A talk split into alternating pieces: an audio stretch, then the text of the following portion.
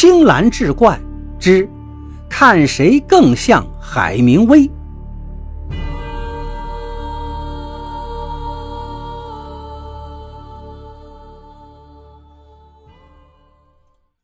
第二天一大早，卡梅隆刚一起床，就听到有人在议论，说附近有家工厂发生了火灾。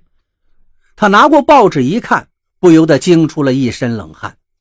发生火灾的那家工厂，就是昨天他藏比尔的地方。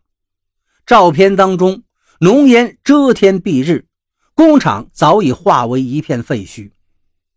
卡梅隆拍着脑袋一想，昨天晚上他曾在工厂里抽过烟，难道是自己无意中丢的烟头引发了这场大火吗？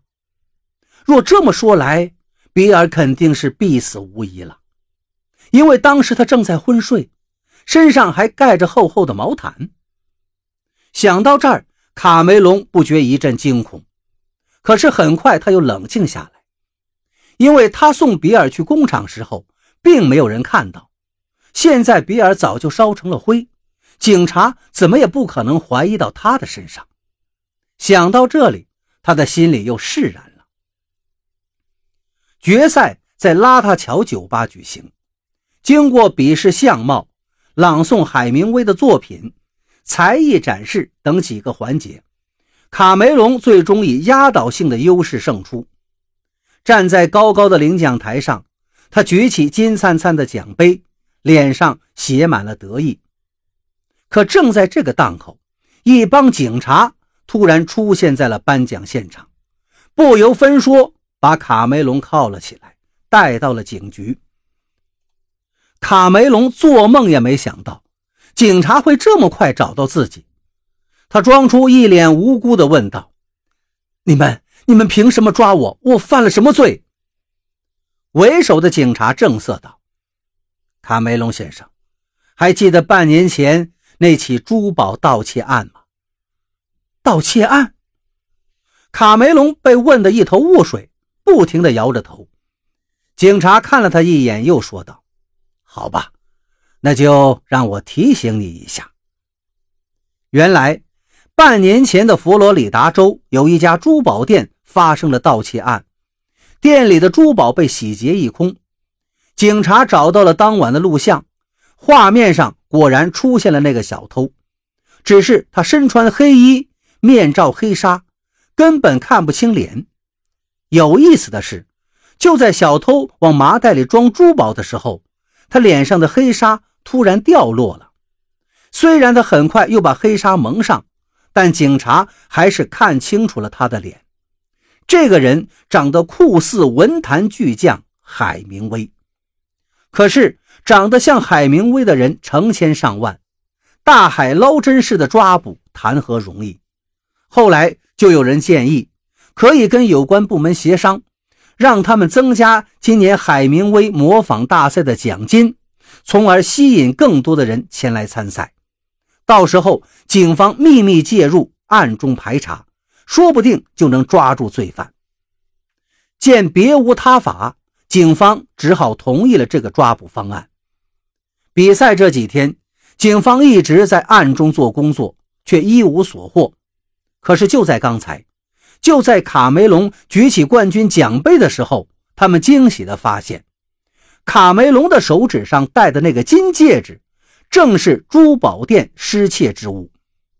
听警察讲到这里，卡梅隆早已是冷汗淋漓了，因为他做梦也没想到，自己机关算尽，想要从比尔手中抢走冠军，到头来却是引火烧身，成了一只可怜的替罪羊。卡梅隆想向警察说明真相，可冷静下来一想，现在比尔已经死了。如果警察相信他是无意中引发了大火，那也是个过失杀人罪；如果警察不相信他的话，那就是谋杀。与谋杀相比，盗窃罪显然要轻很多。拿定了主意，卡梅隆像一只泄了气的皮球，他承认道：“珠宝盗窃案是我办。”卡梅隆当然不知道那些失窃珠宝的下落，自然就被法官从重判罚了。时光荏苒，一转眼，卡梅隆在监狱里已经待了好多年。糟糕的环境，非人的待遇，让他受尽折磨。这天，卡梅隆正在昏暗的牢房里发呆，狱警突然走过来对他说：“有人来探望他。”卡梅隆很奇怪，入狱之后，他早已是众叛亲离，跟外界断了联络，谁还会来探望自己呢？卡梅隆疑惑地来到探望室，只见坐在他对面的是个体型消瘦、脸色蜡黄的老头。老头见他出来了，探起身子，小声道：“老兄，你还记得我吗？我是你的朋友比尔啊。”卡梅隆一听，惊得差点从椅子上掉下去。他颤声问道：“比尔，你，你真是那个？”盗窃珠宝的比尔，你你不是已经死了吗？老头叹了一口气，艰难地说道：“没错，我就是比尔，而且还活着。这次来探望你，就是想告诉你一个埋藏在我心底多年的秘密，也好了却我的一桩心愿。原来，当年比尔盗了珠宝之后。”很快就拿到黑市上交易了，没想到却被一伙人盯上，不但抢走了珠宝，还差点要了他的命。走投无路之际，他看到了电视上那则海明威模仿大赛的广告，就想来试一试。比尔的警惕性很高，刚到比赛现场，他就发现有点不对劲了，因为他看到有大批的便衣在暗中活动。不用说。这些人都是冲着他来的，比尔当即准备离开，可就在这时候，卡梅隆出现了。从他的言谈举止中，比尔知道了他的用意，于是将计就计，跟着他来到了酒吧。那天，比尔并不是想要上洗手间，而是想看看卡梅隆到底想对他干点什么。果不其然，比尔离开之后。卡梅隆就开始往他的酒杯里放东西。比尔看到那些白色粉末，知道应该是安眠药。为了逃过这些药，他鼓动卡梅隆去请金发女郎喝酒。